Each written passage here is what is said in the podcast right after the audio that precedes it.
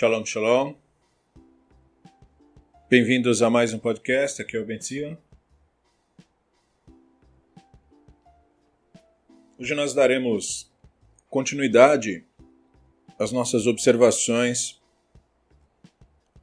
mais aprofundadas dos comentários que circundam o começo do Sefer Bereshit. E nós ficamos de explorar mais alguns comentários, tendo já pincelado alguma coisa a respeito daquilo que pensou Rashi, trouxemos um pouco das visões do Ibn Ezra, mas nós tínhamos também Sforno, Bravanel e tantos outros que comentam a respeito, especialmente desse primeiro verso. Nós falamos também do Narmanides na última aula, E nós estamos refletindo sobre o primeiro verso ainda. Bereshit bara Elohim et hashamayim vet haaretz. Que com Urashi, nós vimos que nós deveríamos traduzir no princípio da. E aí pode ser no princípio da sabedoria, ou no princípio da formação do povo de Israel.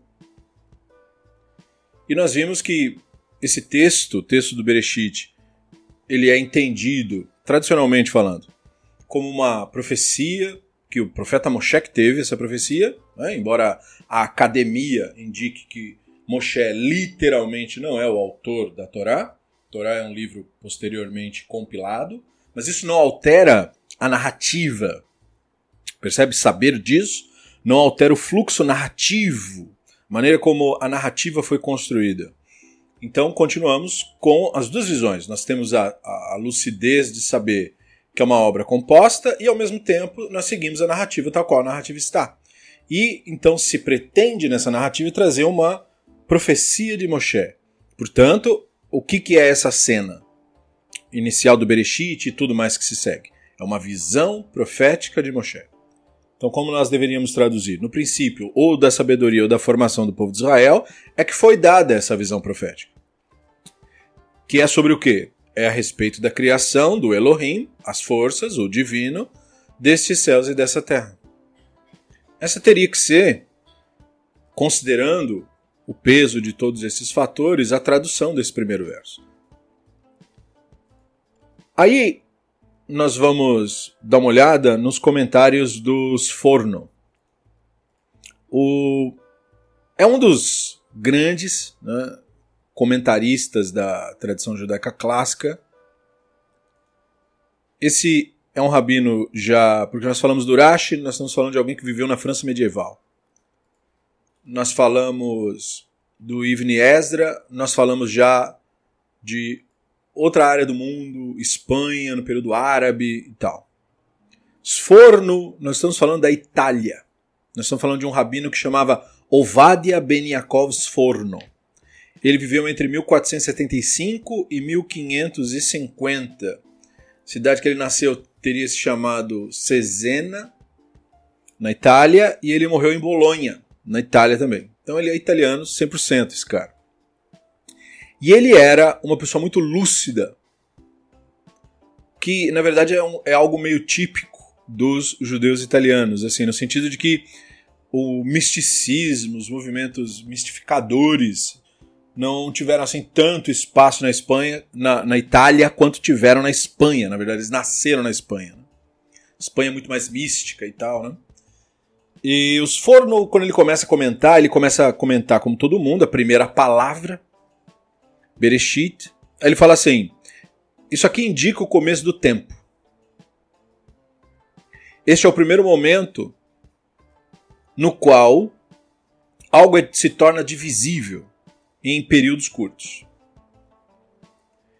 E se não tivesse isso aqui escrito, nós não teríamos uma indicação da ideia de tempo. Então não teve tempo antes disso. Ou seja, o que, que então tinha antes disso?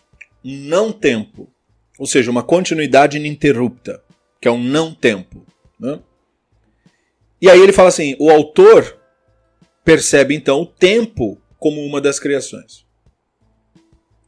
Então a primeira coisa que o Sforno entra, ele entra em questões filosóficas, percebe, né? Ele já começa assim. Ele não começa com análises do verso, nem de doutrinas religiosas. Ele começa dizendo: aqui o texto está estabelecendo o princípio do tempo, o tempo começou. Aí ele passa para a próxima palavra que é bará, que fala Bereshit, bará, né? criou. Aí ele diz assim: isso daqui implica transformar nada em alguma coisa. E não houve necessidade do tempo para a realização disso. Então ele diz que esse conceito do surgir, fazer uma coisa surgir, não aconteceu em tempo nenhum. O conceito de tempo surge a partir disso, mas aquele instante é um instante que ainda faz parte daquela continuidade. E daí por isso ele quer dizer, a isso alude essa expressão bará. Então ele está, de certo modo, parecido com Ibn Ezra, né? dizendo, reconhecendo que a palavra bará implica ou é popularmente entendida como você trazer uma coisa do nada. Embora o Ibn Ezra, no comentário da última vez, nos falou que essa palavra é usada de outros modos também muito diferentes disso daí. Então não dá para ficar batendo martelo, como muita gente equivocadamente faz, para dizer que Bará quer dizer só isso, não quer dizer mais nada. Mas não obstante, o Sforno reconhece. Né? É, isso aqui é uma alusão do nada, né? as coisas surgindo de um ponto em que não dá para identificar nada. O que era uma coisa, digamos, ele está, como eu falei, né, 1400 e pouco, 1500 e pouco. Então, quer dizer, não havia nenhuma evidência científica dessa ideia. Né? Dessa ideia de que, ó, teve um ponto que não havia daquele ponto. Não tinha nada disso. Era muito mais aspas, racional pensar que o universo era eterno. É muito mais racional pensar isso do que pensar que surgiu de um ponto onde não tinha nada. Né? Até do ponto de vista, aspas, aí, científico. Então, fica uma coisa interessante de se pensar, esse contraste, né? como as coisas foram mudando. E, e aí, veja como ele é cuidadoso. Aí ele segue para exatamente a próxima palavra, que é Elohim. Então, Bereshit, Bará, Elohim. Aí ele fala assim: a expressão Elohá se refere a algo que perdura, a algo eterno. Isso é bem interessante. Porque os fornos sabem de tudo o que todo mundo sabe. Ele sabe que Elohim é uma expressão ambígua, uma expressão que quer dizer forças, poderes, uma alusão às forças da natureza. Ele sabe que os rabinos entendiam isso como sendo uma ideia de justiça estrita, no, no sentido de que a realidade se impõe sobre você. Ele sabe de tudo isso. E mesmo assim ele faz essa expressão, Elohá, El, né? que é uma antiga expressão do Levante para a ideia de divindade, essa força. Ele fala isso aí implica algo que é eterno. E aí ele justifica do seguinte modo: é este o motivo de Moshe ter dito. E aí ele cita Devarim 32, 17 para querer dizer o que, que Moshe teria dito. E o que, que Moshe fala em Devarim 32, 17? É quando ele está criticando Israel, uh, né, para variar, né, de que Israel fica fazendo idolatria, né? E ele fala assim: Isberru Lashedim. Vocês fazem, trazem ofertas de Zvar, que é um tipo de oferta, né? Que é, na verdade, um padrão de ofertas, na verdade. Tipo, modelo mor desse tipo de oferta aí é a oferta do Pesach. Né? Ele é um Zvar. Vocês trazem Zvar para Shedim, que é uma expressão que quer dizer tipo sombras. Ou seja, né, para é, visões do sobrenatural de outra religião.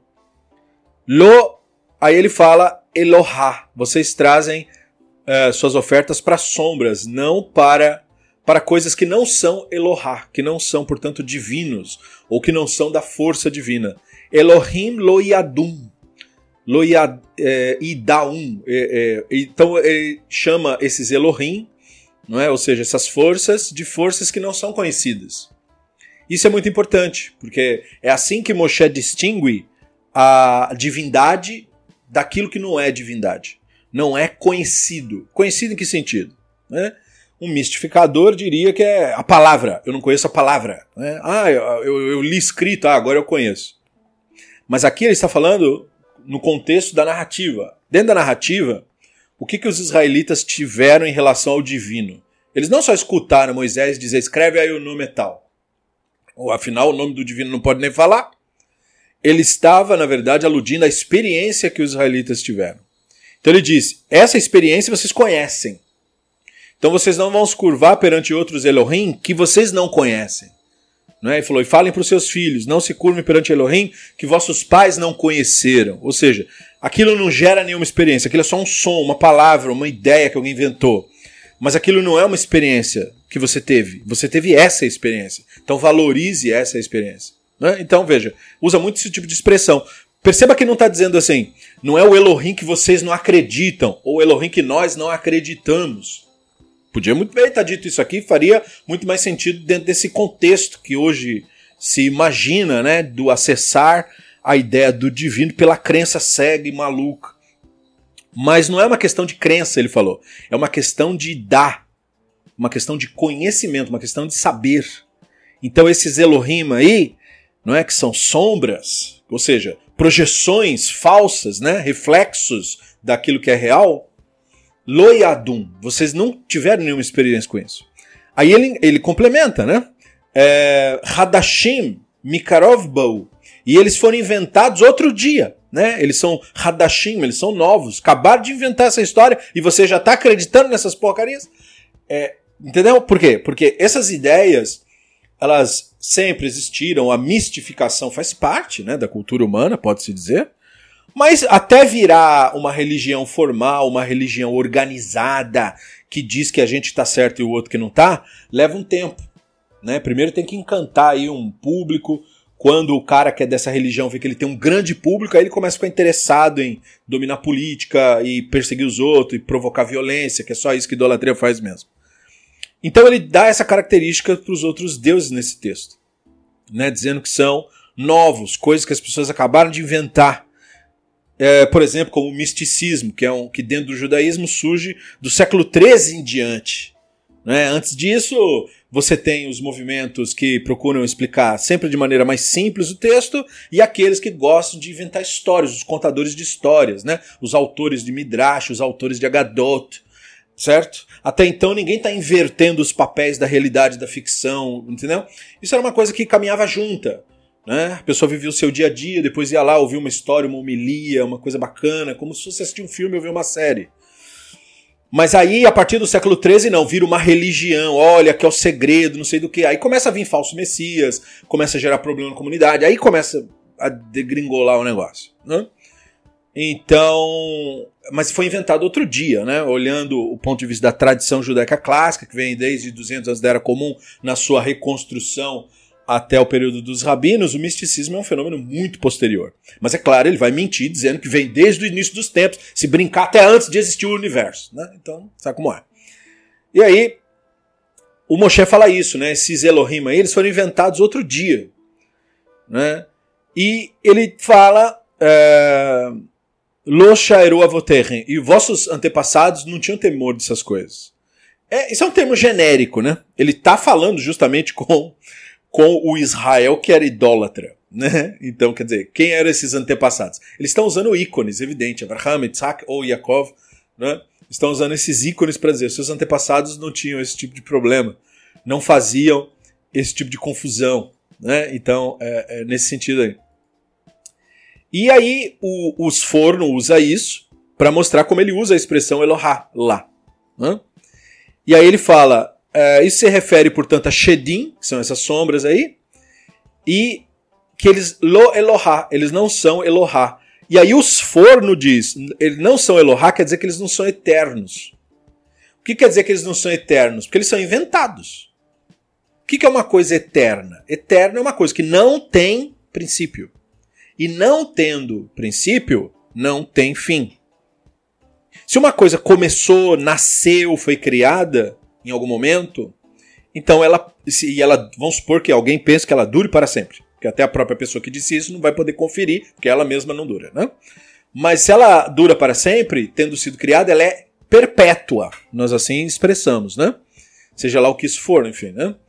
É... Ela é perpétua, pelo menos em relação a nós, isso é uma coisa relativa. Agora, eterno não é uma coisa relativa a ninguém.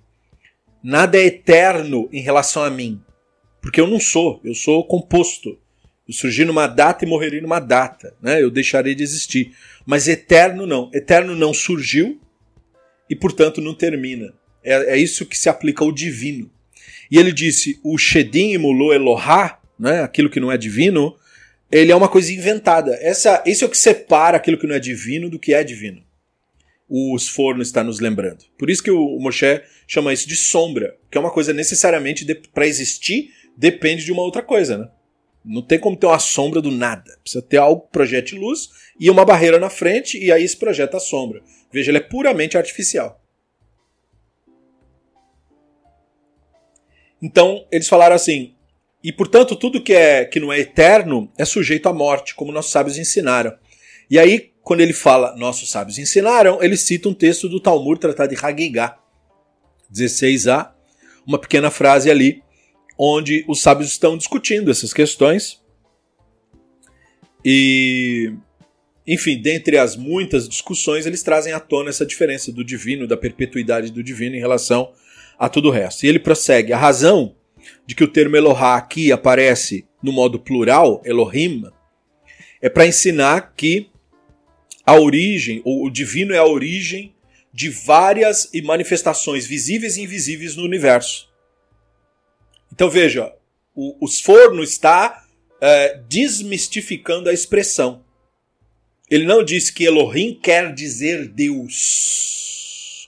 Como a teologia, o misticismo. Adora que as pessoas tenham um pensamento raso, porque assim você não faz muita pergunta e é mais fácil de vender os produtos. Né? Agora aqui não. Ele está querendo que nós tenhamos uma sutileza.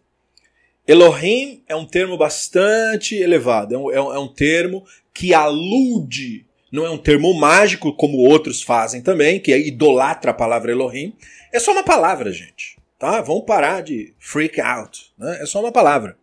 Uma palavra, quer dizer forças, poderes, autoridades, juízes. E aí ela alude, como o Sforno está dizendo, às forças que se manifestam no universo. Muitas dessas forças são visíveis e muitas são invisíveis, são imperceptíveis para nós. A tudo isso chamamos Elohim. Então Elohim, veja, não está localizado em nenhum ponto no universo, porque Elohim permeia o universo inteiro. Então você dilui o conceito de Deus e aí não fica aquela coisa daquela pessoa que mora em algum lugar. Não tem ninguém morando em lugar nenhum. Ninguém está falando de pessoa nenhuma. Estamos falando da própria realidade, do próprio universo. Do próprio. Né? E, porque essa é a nossa percepção, não temos nenhuma percepção fora de universo nenhum. Né? E aí ele diz, complementando o que está falando, de que foi isso que quis dizer o profeta. E como ele só cita o verso e não diz, a gente tem os auxiliares, né? Os nossos é, mestres que aludem. Ó, ele estava falando de Shayahu 6.3. Por quê? Porque lá em Shayahu 6.3 ele tem aquela visão.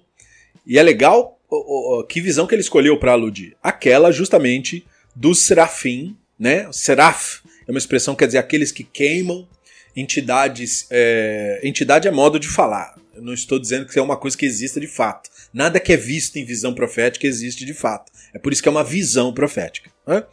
Mas o, o, nessa visão que o Shayahu teve, é, ele viu o Sraf, ele viu as criaturas como se fossem cobras de fogo, é, cobras aladas, flamejantes na visão, e ele escutou na visão é, eles chamarem uns aos outros. É justamente esse verso que ele usa, Veze karaleze, um chamou para o outro, Ve'amar kadosh kadosh kadosh, Hashem tsevaot meloch aretz kevodó. Eles falavam kadosh, kadosh, kadosh, ou seja, eles falavam para o divino, distinto, distinto, distinto, né? Diferente, diferente, diferente. Ou seja, é, era uma alusão para ele entender que o divino não é o que você pensa, o divino não é o que você acredita, o divino não é o que você imagina, o divino é diferente. O que quer que você pensou, não é isso. Essa é a essência dessa expressão, kadosh, kadosh, kadosh. Entende? Não é como eles gostam de traduzir santo nessa maculação da crença, é, que é um ranço católico que o judaísmo também absorveu, porque o santo é o que tem poderes, o santo é o melhor que os outros, entendeu? E o divino não tem ego para para ficar para precisar de bajulação, não é? Não, aquilo é, é uma declaração muito mais profunda que uma mera bajulação. aquilo é uma alusão para nossa percepção do divino melhorar. Nós atrelamos o divino à nossa própria imaginação.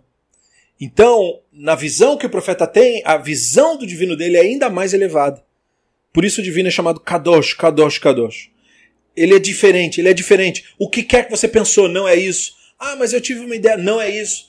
Ah, mas eu imaginei. Não é o que você imaginou. Não é luz, não é, não é nada do que você está imaginando. É quando você expurga sua mentalidade de todo tipo de imaginação de todo tipo de crença é que você chega no divino. Você só chega no entendimento do divino quando você expurga a si mesmo da, dos seus próprios equívocos, dos seus próprios enganos. Então é algo muito mais profundo. E ele traz isso à tona para dizer que o profeta tinha isso em mente quando ele descreve o divino dizendo Melor Kolaret Kevodô. Ou seja, ele toda a terra está plena da sua kavod, que é a expressão para uma honra. Né? Onde está a honra do divino? Como o divino não tem ego, não é um ser humano, então não é uma honra no sentido, ó, oh, me homenageei, macaquinhos, não é? Porque se, se eu não tiver as suas musiquinhas, eu não vou dormir direito. Não! O divino, a glória do divino, a kavod, a honra do divino está no mundo. Está nas forças naturais se manifestando ininterruptamente. Não é? Ou seja, e, e aí ele diz, porque não há existência a menos que, que tenha sido emanada da existência dele. Então veja, se o que nós chamamos de existência é toda essa composição que existe no universo, então o divino, da onde isso emanou, o do não ser, portanto, se isso que nós chamamos da composição nós chamamos de ser, então disso nós aprendemos que o divino é o não ser. O não ser pode ser eterno, porque o eterno é o não que não tem princípio, é por isso que não tem fim. Um ser, uma estrutura feita, uma composição, isso tem princípio. Porque você precisa ser composto para poder ter esse tipo de existência. E nós só detectamos aquilo que é composto. O que é o divino? O divino é o não composto, é o eterno, é o que precede, é aquilo do que tudo depende para existir. Toda a existência composta, toda composição no universo depende dessa não composição. Essa não composição é o divino. E é por isso que, sendo o divino uma não composição, tudo que você pensar sobre isso está incorreto. E é por isso que você tem que lembrar que ele é Kadosh, Kadosh, Kadosh. Ele é diferente, diferente, diferente disso também. Diferente do que você pensou. Não é o que você pensou, não é o que você acredita. Não é nada disso que você pensou. E essa capacidade de esvaziar é, é um antídoto, por assim dizer, para que nós não caiamos no problema da idolatria, que é justamente prestar culto ao fruto da própria imaginação. Então, os conceitos são todos amarrados uns nos outros. Espero que você esteja né, acompanhando o raciocínio. E aí, ele não para por aí, ele fala: e aí, foi isso que Nehemia disse. E quando ele cita o Nehemia, ele cita no 9.6 do Nehemia, e lá também tem uma declaração que ele quer mostrar para nós que está aludindo a essas ideias. E lá está dizendo assim: Ata'u Hashem levadecha. Você é o Hashem, né? você é o divino, sozinho. Atá siteta shamai, shmei Você fez os céus e o que quer que esteja em cima dos céus, ou seja, para além, né? O que quer que seja isso daí. Você é o autor disso daí. Vehol Tzvaam, e todo seu exército, que era um eufemismo do mundo antigo para constelações, estrelas. Eles nem sabiam o que era tudo isso. Isso aí chama exército. Até para quando você ouvir também, ah, o eterno dos exércitos. Que exército? Soldados mágicos? Não, exército quer dizer as estrelas. As constelações, é isso que é exército. No eufemismo do mundo antigo, né? Haaretz haaretz vechol asher alea. A terra e tudo que tiver nela. Hayamim vechol asher baem o mar e tudo que tiver neles. Veja, essa expressão tudo que tiver neles, além da, do contexto simples de tudo que tem lá, né, também sempre alude ao desconhecido.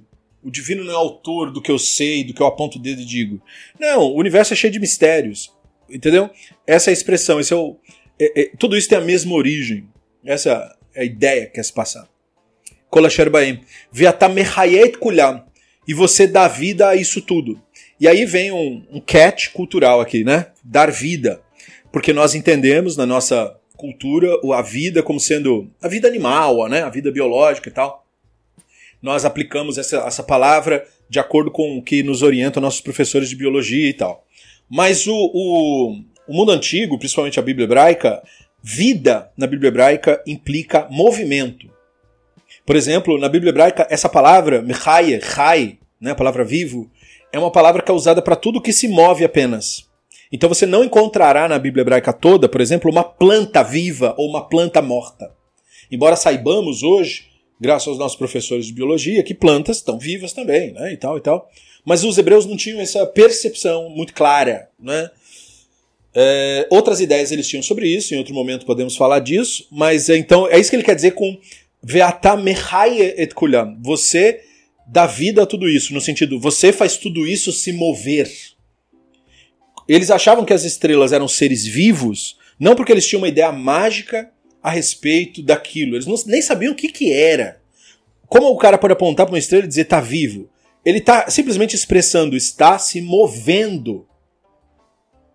É isso que ele quer dizer com vivo. Ele não está discriminando qual é o tipo de vida, qual é o corpo, o que está circulando. Não, não, ele não está nisso. Ele estava simplesmente falando, isso tudo está movendo. E o divino, portanto, é o que move. Então, atá mechayet kulam, você move todas as coisas. E aí, agora com os conhecimentos bem mais avançados, que os nossos professores de física também nos orientam, nós sabemos que apesar de você pegar uma xícara no seu, né, para tomar o seu café, como eu estou fazendo aqui, e você olhar e falar, bom, esse objeto está aqui parado, né? Está aqui, paradinho, meu objeto, está aqui. Mas, do ponto de vista dos mestres da física, não tem nada parado aqui. Né? Os átomos que compõem essa estrutura estão em constante é, movimento, em perpétuo movimento. Né? Então, é mehaye et kulam mesmo. Você dá vida a tudo isso, ou seja, tudo isso se move. E é o Hashem. Né? É, Utzivam Hashamayim Lecha Mishtachavim. E o exército dos céus, as galáxias, né, as estrelas, se prostram perante ti, ou seja, seguem esse curso. Essa é a prostração, sujeitam-se, não podem mudar os seus próprios caminhos, essa é a sujeição. Bom, e aí, tendo trazido à tona essa reflexão, ele escolhe ali uma expressão, que é Atamechayet Kulam, você dá vida a tudo, para aludir, veja, ele ainda está explicando Elohim, que ele nos diz que são todas as forças visíveis e invisíveis. Essas forças do universo são as forças que são responsáveis por fazer tudo se mover, e isso também alude a Elohim. Então veja, Elohim enquanto a força que sustém a realidade, Elohim enquanto as forças que causam os movimentos dos planetas, estrelas, hoje sabemos, eles não sabiam de planeta, né? E aí, isso tudo é Mehaye, isso é dar vida. Perceba, vida é movimento na linguagem da Bíblia hebraica. E aí ele fala assim: quando falando das aparências, todo fenômeno que é abstrato, não é, que é uma distinção daquilo que é tangível, é descrito pelo termo genérico Elohim. É, percebam aí preciosíssimas lições. Primeiro, Elohim é um termo genérico. Tem gente, é, principalmente nos ramos mais mistificadores do judaísmo, que ficam prestando culto para texto escrito, tá entendendo? é, acham ruim de falar Elohim, não pode falar Elohim, porque para eles é palavra mágica, tudo é mágico para eles, né? E aí vem os fornos dizer, não, gente, isso é um termo genérico. Tá? Palavras mágicas não existem. Vamos parar com isso. É, as expressões apontam para determinados entendimentos. O que há de sagrado é o entendimento, não é o texto propriamente dito. Então, o Elohim é uma expressão genérica e ele está dizendo que dentre tudo que nós falamos, é, elas também apontam para fenômenos da realidade, fenômenos físicos que são tangíveis e, e, coisas que são mais abstratas. Então veja onde está esse conceito do Elohim. Tudo isso um, expurga a expressão de pessoalidade. É até aqui que eu espero que você tenha conseguido chegar. E aí ele diz: é, juízes, né, que são bons juízes, eles também são chamados Elohim. Para querer dizer que Elohim não é uma palavra mágica, não é literalmente Deus. É? É, Elohim também se refere a juízes, porque são capazes de promulgar julgamento. E é por isso que nós temos essa expressão Betselem Elohim. Eles refletem a sabedoria divina, a semelhança divina. Então, é, a, a Tselem Elohim, a semelhança do Elohim em nós, é esta parte de nós que realmente, verdadeiramente, dependendo da opinião de ninguém, reflete o divino. Que parte é essa? A nossa consciência, evidentemente. E eles professam o seu testemunho, e isso é algo que perdura, não é? que é divino por natureza. Isto é, a justiça, os, os valores que, que são valores que unificam a humanidade, não é? e que, portanto, transcendem a mentalidade egóica, Yetzer Hará. A tudo isso alude-se a expressão Elohim, e essas são as palavras iniciais de Sforno. Então percebam que interessante e, e percebam a vibe diferente do Sforno, não é? Ele segue um caminho com, com argumentações é, é, profundas, reflexivas, pendendo para uma visão mais racional das coisas. E, e, esse tipo de abordagem, digamos assim, é uma marca registrada dele, dos Forno. Sforno tem esta esta preciosidade, então torna o comentário dele um comentário bastante precioso dentre os diversos comentaristas. Bom, nós falamos que íamos falar um pouquinho do Abravanel, Don Itzhak Abravanel. Sim, é o antepassado do apresentador de TV, mas uh, isso não quer dizer que um é reflexo do outro, né? Uh, não tem que ver uma coisa com a outra. Né? Isso é uma infantilidade, para dizer o mínimo. Don Itzhak Abravanel, é, o nome dele todo era Rabino Itzhak Ben Yehudá Abravanel. Ou Abarbanel, segundo alguns pronunciam. Ele viveu entre 1437 a 1508. Ele nasceu em Lisboa e morreu na Itália, em Veneza. E também é um dos grandes comentaristas da tradição judaica clássica. E ele tem momentos dele que ele era, digamos assim, como os forno, mais lúcido, racionalista, e tinha outros momentos que ele era mais é, focado em, em, interpretações literais da Bíblia hebraica. Então ele tem seus momentos, ele tem diversos momentos, o Abravanel. Aí quando ele vai comentar o, o Bereshit no comecinho, ele, a primeira expressão dele, que é, diz muito né, sobre como que o autor quis montar o seu raciocínio, é a Shelah Ahat, né, ou seja, a primeira pergunta que se deve fazer, ele fala Pasuk Barishon Bara Elohim. Então é o desse versículo inicial, né? Que Bereshit Bara Elohim. Aí ele fala assim que esse verso aqui, eu vejo esses versos levantando esse questionamento porque nós temos aqui uma espécie de ordem da criação, ceder, rabriá, ele fala, porque você está falando, criou no primeiro dia, no segundo, no terceiro, não sei do que. Então vamos lembrando aí, o cara viveu em mil, é, a partir de 1437. Olha só o que ele está comentando. Aí ele fala, parece que está dizendo que uma coisa precedeu a outra. Aí ele fala, mas se fosse isso, né? Então por que, que não diz Barishoná Bará? Primeiro criou os céus, depois criou a terra. E aí, depois disso, todas as coisas que foram sendo derivadas surgiram.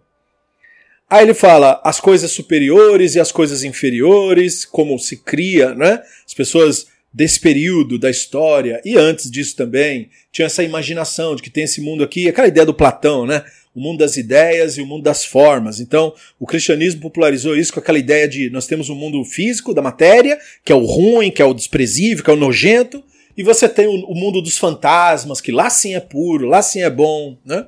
Algo que o Nietzsche depois vai criticar duramente. E aí, isso tudo era popular nesse período do Abravanel, né? E aí ele fala, então, as coisas superiores, as coisas inferiores e tal, tudo isso teria sido criado é, primeiro, né? Aí ele fala assim: mas se é isso mesmo, então o que é isso que foi criado depois? Porque então, se é isso aí que foi criado primeiro, o Abravanel está nos levando a perguntar: então por que, que o texto não fala nada disso? Ora, se, se, se fosse mesmo um conceito da Torá, né, claro e lúcido, de que ó, tem esse mundo aí, o mundo das coisas voadoras, e tem o nosso mundo de verdade, então a Torá, por que, que ela não começa dizendo assim, ó, primeiro criou-se as coisas elevadas, não precisa nem dizer o que é. Não precisa me informar. Já como o mistificador gosta de pensar, não, mas esses são mistérios, não pode falar. Ué, então não fala, só diz assim: é, as coisas misteriosas foram criadas primeiro, aí depois viram as coisas é, é, né, da porcaria aí onde vocês vivem. Mas não, o Abravanel fala. O que a gente está vendo aqui é o seguinte: Tá dizendo que o princípio de tudo tem coisas que eu consigo interagir: céu, terra, bicho, planta, peixe, gente. É isso aí que tem. Então ele fala assim: cadê as outras coisas sendo criadas depois? E nem depois que essa narrativa termina, eu não tenho também. Ó, bom, agora que terminamos a Terra, agora vamos fazer os, os, os cara com asa. Aí vamos fazer um cara com asa que tem três braços, um cara com asa que tem quatro braços, um cara, uma cobra voadora. Vamos fazer também o unicórnio, o, o minotauro. Vamos fazer as sereias, vamos fazer as sirenes, vamos fazer os, os seres gigantes e as fadas e os duendes. Não tem nada disso aí no livro. O livro está falando de um princípio, ele está falando de coisa séria, digamos assim, dentro da nossa tradição, né? Algo que é, é levado em importância. E não ocorreu na cabeça de ninguém que foi autor desse livro falar assim: bom, gente, e os caras com asa? A gente vai botar onde aqui? Então Abraão está falando: não tem ninguém aqui, só tem as coisas que eu interajo. Aí ele fala assim: os Meforashim, os elucidadores, os comentaristas, né, que, o, que o precederam, é, também não é, é, fizeram muitos comentários e eles também falaram que esse texto não está falando da ordem da criação. Ou seja, também não é eu, não sou eu que estou inventando minha cabeça que ó, não tem ordem da criação. Ou seja, que isso daqui não é uma descrição como se fosse literal de alguém que está acompanhando a criação acontecendo e fazendo as suas anotações, dizendo assim, então o que foi primeiro? Ah, tá, então, peraí, céu, tá, peraí, op, op, peraí, peraí. Tá, céu, marquei. Próximo. O que, veio depois? Terra. Então, ok. O que foi criado no primeiro dia? Deixa eu anotar aqui. Não é isso que está acontecendo aqui. O texto ele tem uma característica poética, não é? Então, quer dizer, já começa errado quem começa a querer discutir é, o texto da Bíblia hebraica com esse tipo de, de, de, de visão infantilizada. Né? Do tipo, querer perguntar, ah, mas como no primeiro dia pode ter vindo isso e no segundo pode ter vindo aquilo? É, entendeu? Isso aí é que nem você querer discutir qualquer folclore ou qualquer poema questionando a terminologia do poema e dizer, cara, se você não consegue ler poema, então, tipo assim, vai fazer outra coisa, não é? é a mesma coisa aqui, eu quero querer discutir o que, que veio, por que que tá no primeiro dia escrito tal coisa e no segundo dia, para meu, você não sabe ler poema não? Né? Você tá, então, a mesma coisa, não tem ordem da criação literalmente aqui. Aí ele fala assim, mas quando o texto completa, né, ele fala é, que as coisas foram concluídas, né? Assim foram concluídos os céus e a terra. Ou seja, dentro dessa linguagem poética, ele fala: se a intenção fosse é, dar ordem para a criação, a linguagem seria completamente outra. Ele está nos lembrando. Isso Urash também falou, outros também falaram, né? Então ele está dizendo assim: a linguagem seria completamente outra. Porque seria uma linguagem do, do tipo: no começo ele criou isso, depois ele criou aquilo. Então Abravanel está trazendo à tona que o texto nem mesmo está dizendo que a primeira coisa que foi criada foi céu e terra. Pela maneira gramaticalmente é, construída, que quem lê percebe. Né? E aí ele fala assim: bom, mas Urashi, ele está citando aqui um raciocínio que a gente viu depois que é Urashi, né? Urashi falou assim: mas se você quiser ler meio que é, de uma maneira simplória, então você, fala, você tem que falar assim: no princípio de criar o Elohim, esses céus e essa terra, e a terra estando ela sem forma, vazia, não é? Aí ele fala, esse foi o caminho do Rashi. E aí ele cita depois aquele um outro caminho que é o caminho do rabino Ivni Ezra. E o Ivni Ezra e também, aí ele cita um outro rabino que chama Halbag, que também nós vamos falar um pouquinho do Halbag. É, a gente chama os rabinos por apelido, que acompanhou as primeiras aulas é, sabe disso. Halbag é o rabino que a gente chama também de Gershonides, que é o rabino Levi Ben Gershon. Antes dele, né, o Abravanel é lá de 1400 e pouco para frente. O Gershonides é de 1288 a 1344. É francês o Gershonides, né? Então, aí ele fala, o Halbag também falou é, que isso daqui não é, tipo assim, a, a leitura rígida, literalizada, não é um, um, uma das nossas obrigações, não tem obrigação de ficar lendo as coisas literalmente. E que a primeira coisa que é, teria sido criada, diz o, esses comentaristas todos, é na frase Errior, o Abravanel fala. Errior, ou seja, a primeira coisa que foi criada, segundo a nossa narrativa, foi a luz. Tudo isso que está enfeitando o texto é para dizer que todas essas coisas, os céus, a terra e tudo, é, foi feito de luz de alguma maneira. É isso que o texto teria dito. Não? E aí o Abravanel está resumindo o comentário dessa galera toda e está dizendo assim: e aí o texto nos diz, para que saibamos, né, o, esse princípio de que é o Elohim, que é a origem dos céus e da terra e de tudo que tem nela. Mas no final é, vem nos dizer que o Elohim fez tudo de luz. E aí ele fala assim: bom, como eu vejo as coisas, né, como eu consigo entender, é, a escritura não teria tido essencialmente a intenção primeira de falar que primeiro foi feito céus e depois terra mesmo. Aí ele fala, porque o objetivo da escritura também não era ficar criando nenhum tipo de crença nova. Ou seja, estabelecer uma nova ideia, uma nova crença. Eles tinham tradições, princípios que discordavam um pouco daquelas antigas tradições gregas e tal. E a escritura não veio uh, trazer novidades nesse ponto. Aí ele fala: agora, se alguém disser né, que ela veio é, querer nos fazer lembrar né, de que as criações dos céus vieram primeiro, porque os seres celestiais vieram primeiro, e depois da terra em seguida, porque os seres terrenos vieram em segundo lugar, e as coisas que se deduz a partir disso daí. Então ele fala: aquilo que nós vemos na terra não é, é, é aplicado aquilo o termo torro né, que é a expressão para vazio, consternação. E aí você olha lá, esse tovo vavorro, esse vazio, essa consternação, precede as coisas que foram criadas depois.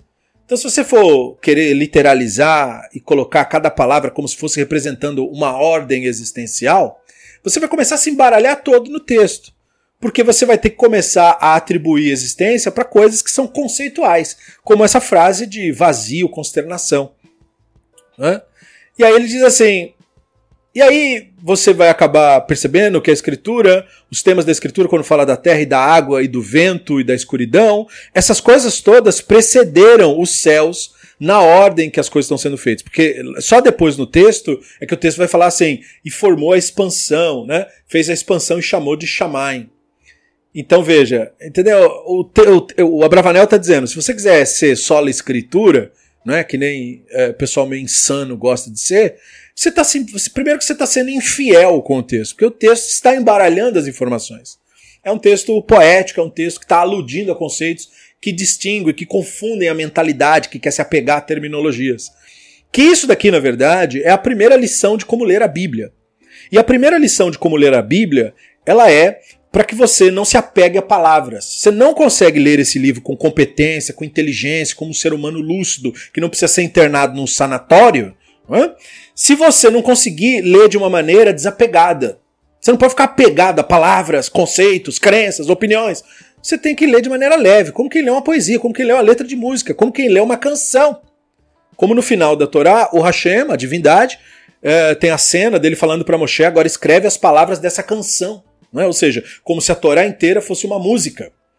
Ou seja, você não pode ler de maneira tão rígida, tão apegada a, a, a doutrinas, ideias e crenças. Então Abravanel meio que alude a isso, né? Para mostrar. E aí ele explicou que o Ibn Ezra tinha dito que essa ideia de mencionar céus e terra é para nos lembrar né, dos conceitos que, que implicam a ideia da expansão. Porque, veja, o, o, a ideia do céu que foi inventada depois por outras religiões, como o local fixo aonde o Deus mora. Aqui não, céu é o apelido da expansão. E céu não é céu, né? É Shamaim, Esh, Umaim, fogo e água, não é? ou seja, abstrações, é, é, é, conceitos antagônicos nessa visão, né? fogo e água, unidos, é, é, isso aí que é o céu, né? essa, essa contradição unida. E expansão é uma coisa indefinida. Então você fala assim, o Elohim, o divino, né, as forças, está no céu. Mas o, o que, que é o céu? É um local? Não, é uma expansão. A expansão do universo é o céu. O céu não é aqui, o céu é a expansão toda. Então é abstrato, perceba. É impessoal a coisa. Hã?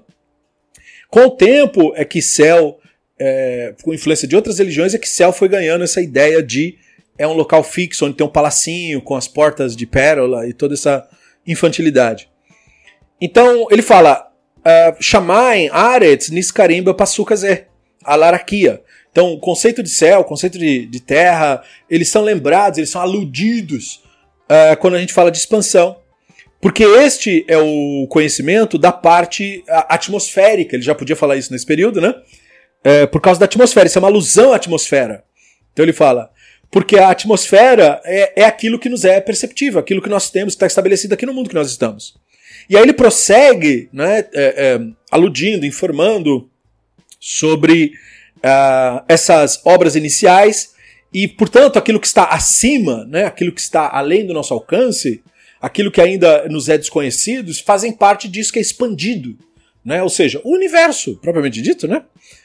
Aí ele fala, e de acordo com esse caminho, nós não temos né, um texto da Torá dizendo, por exemplo, que teve uma criação assim uh, generalizada, desorganizada, é, ou qualquer coisa que a gente imagine que exista no mundo está sendo aqui aludido, tipo, genericamente, entendeu? Para a gente dar asas à imaginação e dizer, olha, tem muitas coisas. Não, o texto está sendo muito específico.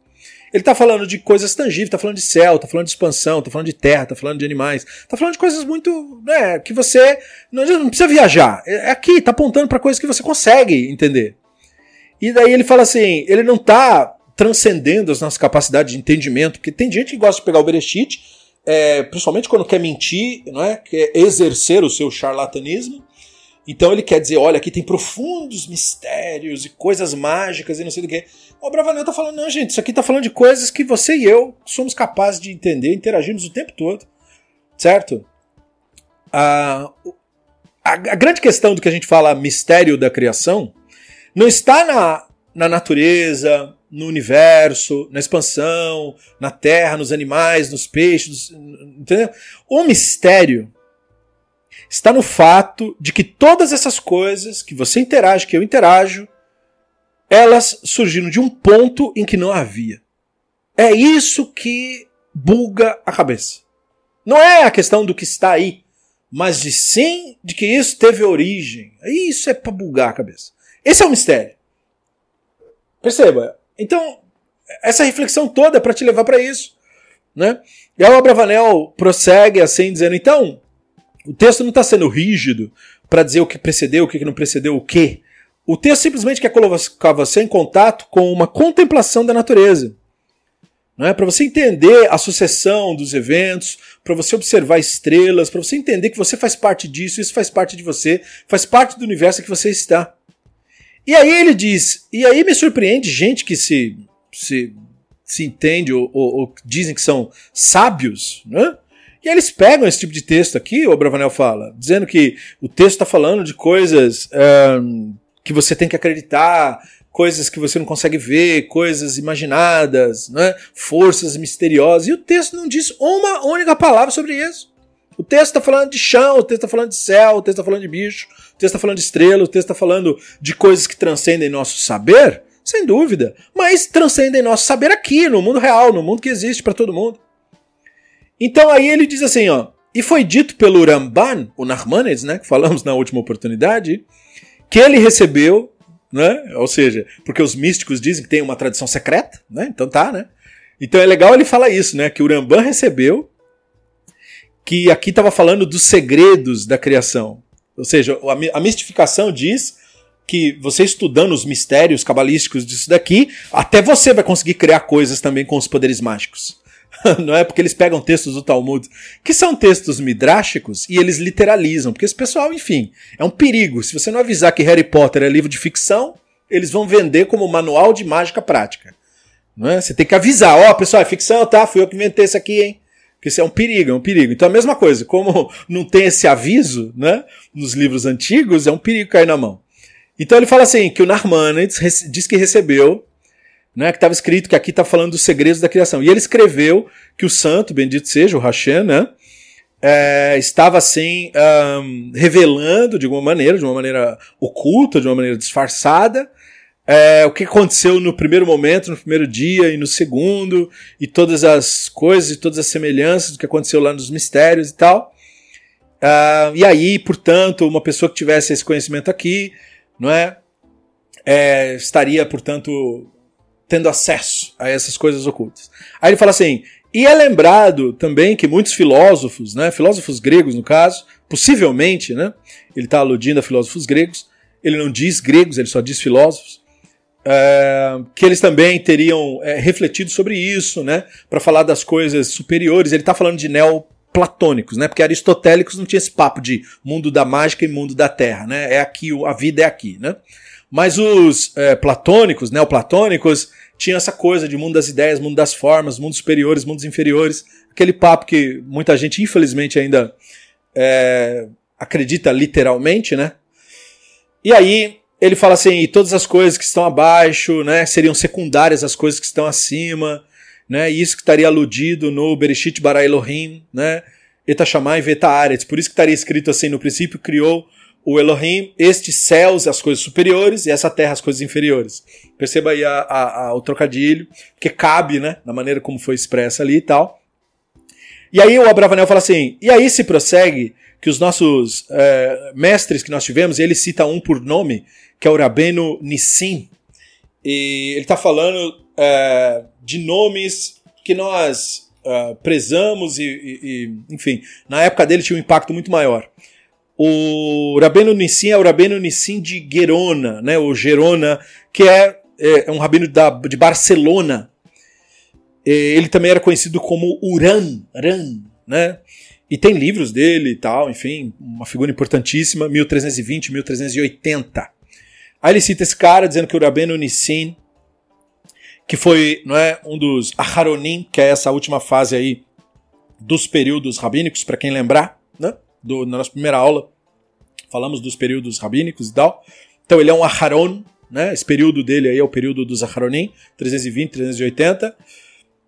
E o Nissim um, resumiu todos esses comentaristas dos Meforashim e, e né, digamos assim, também pincelou sobre cada uma dessas coisas, aprendemos muita coisa dele, e mesma coisa o Rabino Avraham Berabirria, e ele começa a citar outros sábios também, que também falaram a respeito dessas ideias e de tudo aquilo que eles lembravam que havia sido transmitido para eles, para que o tema principal, né, aquilo que é o correto, o que, é, o que gera bondade, o que é o bom desses assuntos, é, pudessem nos ser, digamos, internalizados e pudéssemos nos ocupar disso.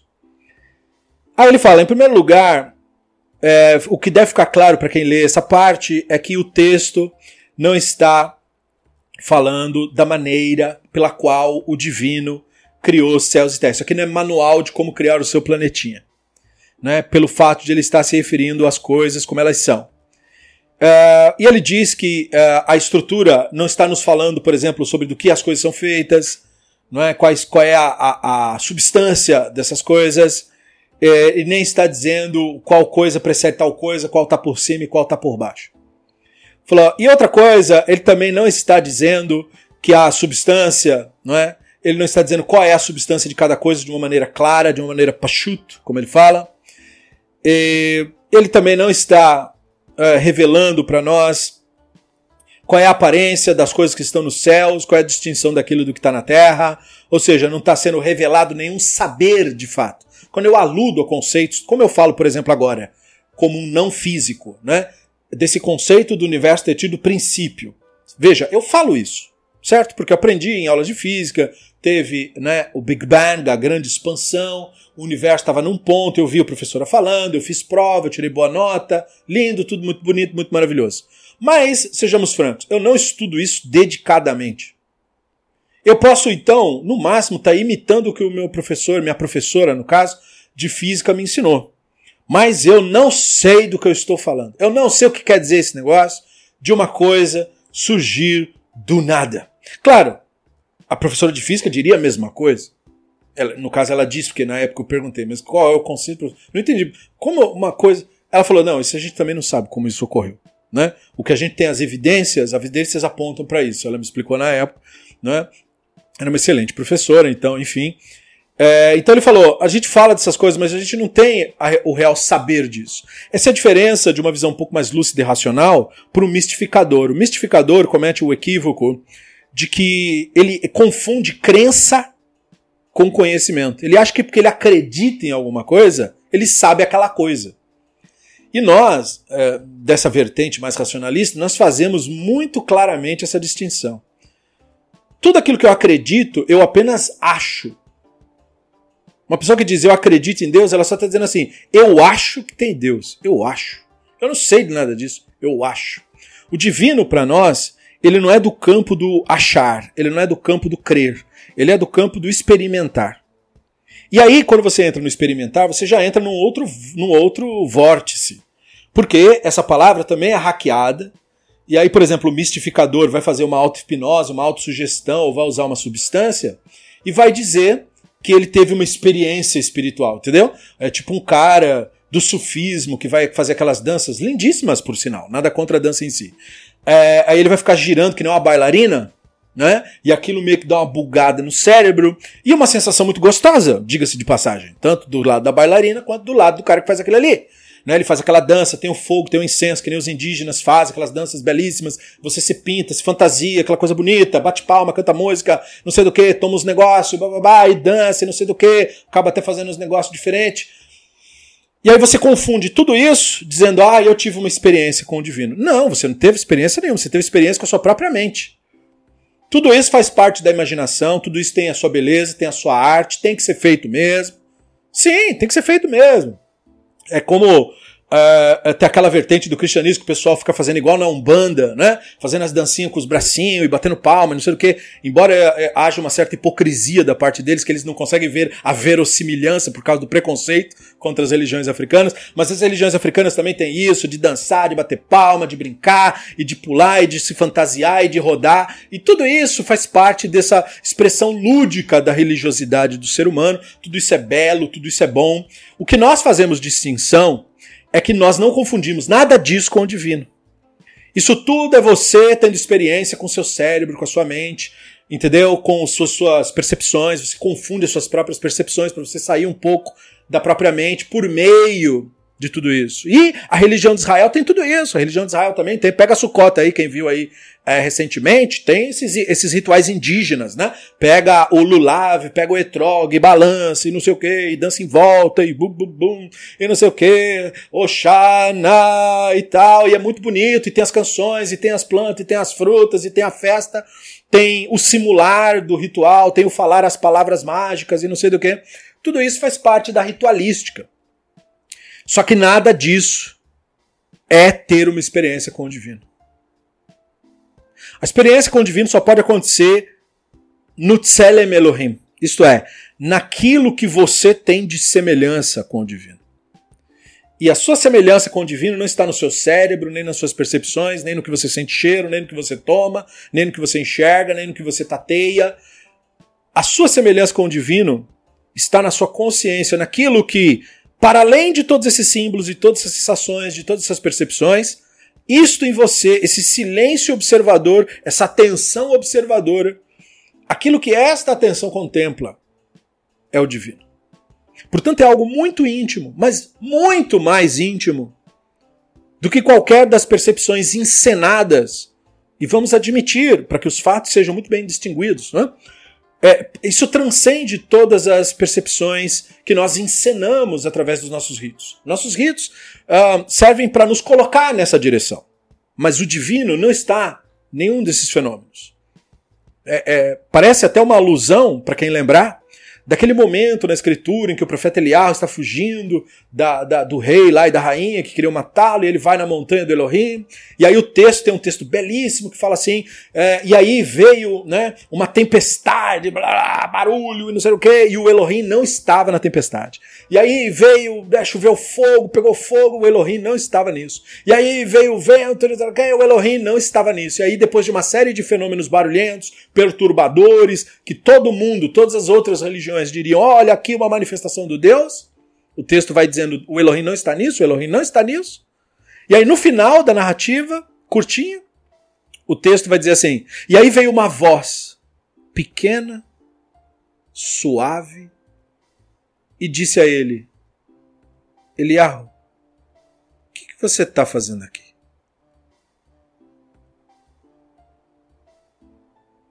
É nesse momento que você tem um contato com o divino. E não é em nenhum dos estardalhaços anteriores. Então, Bravanel está apontando para nós através de, de, todo esse caminho, dos que comentaram, que deixaram de comentar, porque é um super comentário, vai embora o texto, né? E ele está como se fosse sentando conosco e fazendo essas reflexões, né? Nós sábios disseram isso, disseram aquilo, falaram isso, falaram aquilo. Ele está nos conduzindo, perceba como ele está fazendo, né? E aí ele fala que as coisas para as quais eles estão apontando, né? São coisas que você tem percepções, que você se maravilha, que, que a gente conhece, ou seja, que a gente experimenta. Lembre-se que conhecer alguma coisa não é ter lido escrito, é ter tido uma experiência com aquilo. E aí ele fala sobre as coisas que nós carecemos, quer dizer, tanto quanto nós tivemos algumas experiências, nós carecemos de tantas outras experiências.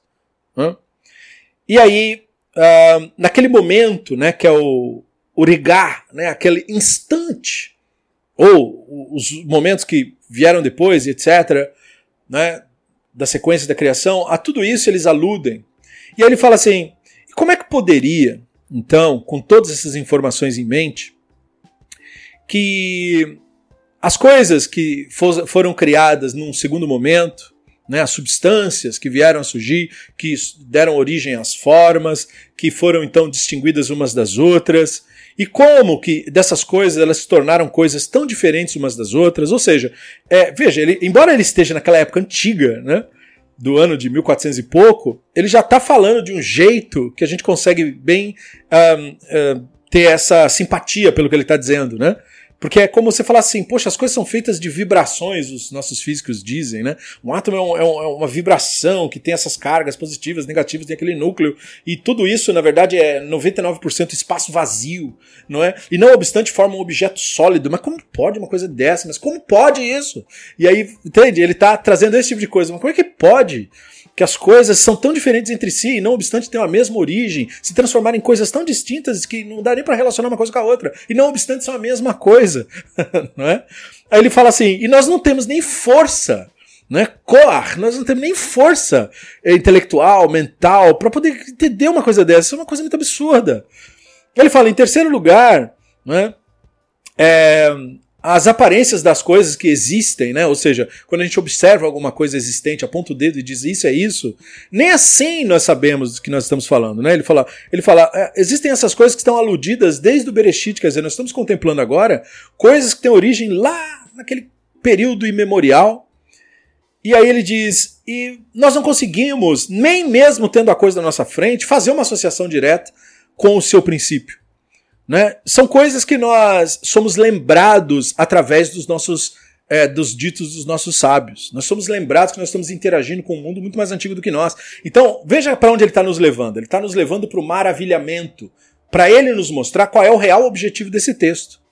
O objetivo do texto do Bereshit não é você acreditar que Deus criou. Não é isso. É o, o texto nem te levou para Deus nenhum.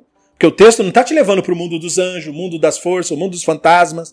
O texto está te levando para o mundo real. Ele está falando de, de céu, de terra, de bicho, de gente. Então ele está dizendo para você se maravilhar com isso. Para cada ser que você vê, você fala: caramba. Né? Desde o princípio, desde o do, do, do ponto indistinguível, resultou nisso. Entende? Porque você está vendo na sua frente. Aí ele fala sobre isso, ele fala, e nós não temos o saber nem com a coisa na nossa frente. Nós não conseguimos distinguir a sua beleza, nem a sua origem, nem a sua formação, nem a sua estrutura. Hoje em dia é muito mais, né? Hoje em dia, talvez, eh, se a Bravanel fosse reescrever isso, né? É... Ele diria, não, hoje, graças à biologia, nós pelo menos conseguimos saber como é que os animais vieram a ser o que são, e mesmo assim não explicou né, nem 5%. 5% é o que eles disseram de, de tudo que foi. Acho que nem isso, acho que estou tendo essa tô, tô sendo até generoso, né? Os próprios biólogos diriam, não, que 5%, a gente sabe 0,01% de tudo isso. Mas, assim, é muita coisa que a, a, biologia nos trouxe à tona, né? E maravilha mais, porque tem mais mistérios, explicando, assim, por que, que os animais são como são, por que tem as estruturas corporais que têm, por que eles têm as mutações que têm, quem são os antepassados deles, de onde vieram esses bichos. Todos esses bichos vieram de bichos anteriores, que foram mudando de forma ao longo de milhões de anos. É um negócio muito doido isso, e ele nem teve acesso a isso. Imagina, então ele está falando, a gente olha todas essas formas de vida e todos os seus pequenos detalhes, e nós não podemos sequer dizer qual é a força e qual é a estrutura que uh, forma essas coisas. Então veja, nem aquilo que está na nossa frente, ele falou. Ele falou, em quarto lugar, os nossos sábios de abençoada memória receberam um entendimento, né? Por exemplo, eles falaram lá no Talmud sobre as coisas que, que estavam presentes na matéria desde o começo. Eles têm aquele ditado com linguagem midrástica de que ó, seis coisas foram criadas no, no, instante que o universo foi criado. E aí eles citam alguns fenômenos da Bíblia hebraica, né? Por exemplo, a vara do Moshe, que ela floresce lá no meio na hora que ele pede para decidir quem é que é o chefe ali. Aquilo ali não foi uma coisa que aconteceu ali, os sábios dizem. Aquilo ali já estava programado desde o começo. Que é o jeitão dos rabinos de dizer assim, mágica não existe. Porque alguém poderia dizer, ah, o Moisés tinha uma vara mágica, né? Que quando ele falou para florescer, floresceu. Então os rabinos, para negar essa ideia, eles diziam assim: não, não é que era mágica. Não é que foi feito ali. Aquilo ali já estava programado para acontecer desde o princípio. Como foi visto pela primeira vez ali, então aí a gente ficou com essa impressão de que, ui, olha só, mágica. Mas aí os rabinos vêm quebrar esse encanto. E aí eles começam a falar, inclusive, de fenômenos é, subjetivos, como por exemplo o Bilan teve a visão da jumenta dele falando. Os rabinos diz a boca da jumenta do Bilan foi feita desde o começo. Para dizer o quê? Para dizer que aquilo não foi uma coisa que aconteceu ali, não foi uma mágica dali, aquilo já estava programado. E no nosso caso, com os conhecimentos mais avançados da ciência pós-moderna, nós podemos saber que aquilo foi uma, uma visão, né? uma alucinação dele mesmo. E, portanto, nosso cérebro foi programado para ter esse tipo de coisa, para ter esse tipo de experiência. Para a gente não se confundir com isso, não tem problema, isso faz parte do mundo real não assusta, não. Então, o jeitão uh, antigo dos rabinos dizerem isso é falar que essas coisas estavam desde o sexto dia. Né? E aí o Abravanel vai embora dizendo então, e eles disseram que essas coisas é, estavam desde o princípio assim, estabelecidas. E ele fala, por meio disso, nós, eles não estavam dizendo que a substância das coisas, ou seja, aquela vara específica ali, surgiu, tipo, no primeiro momento do universo, né? Saiu átomos, moléculas, partículas e uma vara. não é? Então ele está falando, não é isso que eles estavam dizendo. O que eles estavam dizendo é que os princípios através dos quais aquilo seria um dia possível, é, aquilo tudo foi estabelecido desde o começo. Né? Ou seja, é um jeitão arcaico, antigo, né? poético, brincalhão também, para dizer que é, tudo que acontece, acontece no mundo real. Não tem isso do impossível, da mágica, da violação da realidade. Não, a realidade é a criação da divindade. A realidade, nada mais do que isso. Então, ah, portanto, não é que aquilo que aconteceu era uma criação nova, ele está dizendo. Uma coisa inédita. Não tem nada inédito. As coisas fazem parte do mundo real. E ele fala assim também com todas as coisas que se relacionam a isso. Não, é? não são coisas que foram criadas depois e que vieram a surgir é, por meio de, de outras coisas. Ele fala, e sobre isso também falaram os filósofos. Veja, a segunda vez que ele cita os filósofos, né? que dizendo que as substâncias das coisas é, é, caracterizam ou formam as suas forças, a sua própria estrutura. Não é o Abravanel está dizendo. É, e isso é a sua natureza, tvait, né? Sua natureza. E disso nós aprendemos que as coisas como se comportam, se comportam de acordo com a sua própria natureza, com a sua própria estrutura. E isso forma a realidade daquilo que ela é. Ou seja, que mágica não existe, é um jeito né, gentil de falar isso. É, você fica achando que ah, uma violação não tem violação nenhuma. Para de. Isso é a sua ignorância. É como uma pessoa vê um fenômeno atmosférico, não sabe o que é o fenômeno atmosférico e diz que é um alienígena. Para! Né? Porque um astrônomo que visse a mesma coisa, um, um, alguém versado em meteorologia que visse a mesma coisa ia dizer: não, isso é um fenômeno atmosférico, querido, para de assustar. Né? Isso daí é como os vikings que viam a aurora boreal e falavam era Valhalla, lá Valhalla, não tem Valhalla nenhum, aquilo ali é outra coisa. Aquilo faz parte do mundo real. Então ele está dizendo a mesma coisa para pessoas da sua geração que tinham esse tipo de comportamento. E ele aproveita o seu comentário para falar: não, gente, as, a, a, o conhecimento a respeito daquilo que a gente quer saber, né, no caso dos céus, onde está? Está nos próprios céus.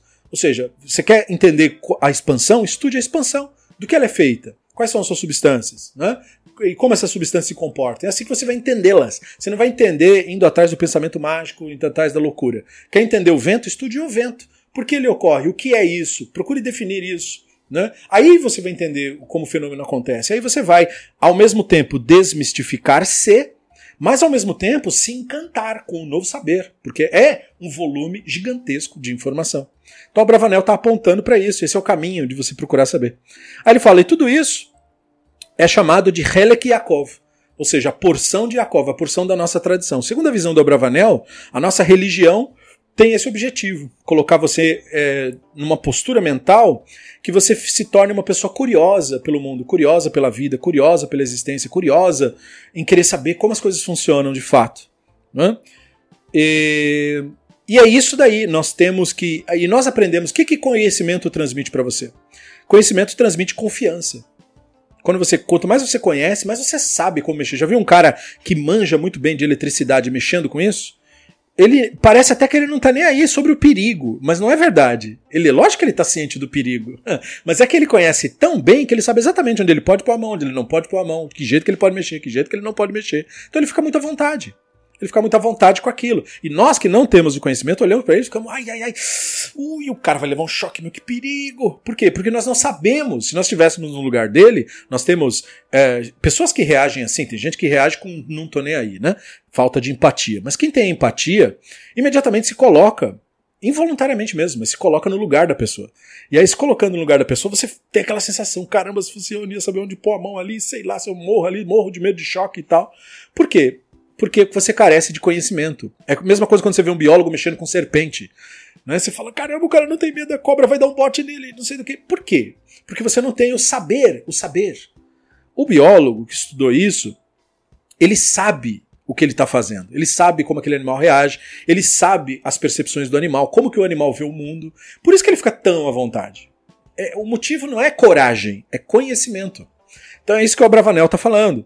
Esse saber nos dá um conhecimento e nos deixa confiantes, ele fala. Nos deixa confiantes para lidar com a vida, para lidar com o mundo. E esse é o objetivo, ele está dizendo, da, dessa porção que ele chama de Helek Yaakov, a porção de Yaakov. Essa porção é para nos dar confiança ao lidar com o mundo, para nos tirar dessa visão de mundo que eu tenho que lidar com as coisas com medo. Com o conhecimento, o medo é, é, é tirado. E aí ele volta a citar o Rabeno Nissim, né, de, de Gerona, que tinha explicado sobre isso né, em grande extensão.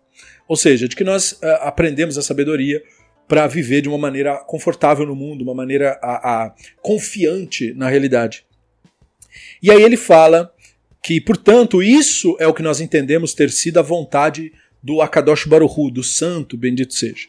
Né? Prosseguir em nos dar uma noção de que a, as possibilidades da natureza estão aí perante nós, não é que tudo isso tem origem nele e ela, tem, ela é multifacetada, muita coisa para aprender. É com isso que nós temos que nos ocupar e que nós temos que nos dedicar para entender mais dessas substâncias que surgiram, não é? E das suas transformações e das suas variações. Ele fala na linguagem daquele período substância, né, e tal é, para que nós possamos, quem sabe, entender as coisas que estão acima de nós, não é? E a esfera que está girando, ele não achava que a Terra era plana nesse período, ele pelo menos, né? É, e tudo aquilo que for possível para que saibamos é, e entendamos melhor como é que funciona a Terra, né? O planeta Terra. Então veja, o, o, comentário dele é longuíssimo, prossegue, mas tudo bem. Eu acho que deu para nos dar uma introdução de quem é, Donny, quem foi, né? É para sempre, porque a sua sabedoria dura para sempre. De Doni Tzhak Abravanel, 1437-1508.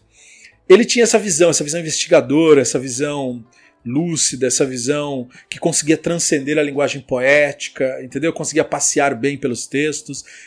Ele conseguia também trazer, não é, digamos assim, é, o conhecimento da Bíblia hebraica para uma visão um pouco mais, um pouco mais é, sã, podemos assim dizer, né? um pouco mais é, é, lúcida, né?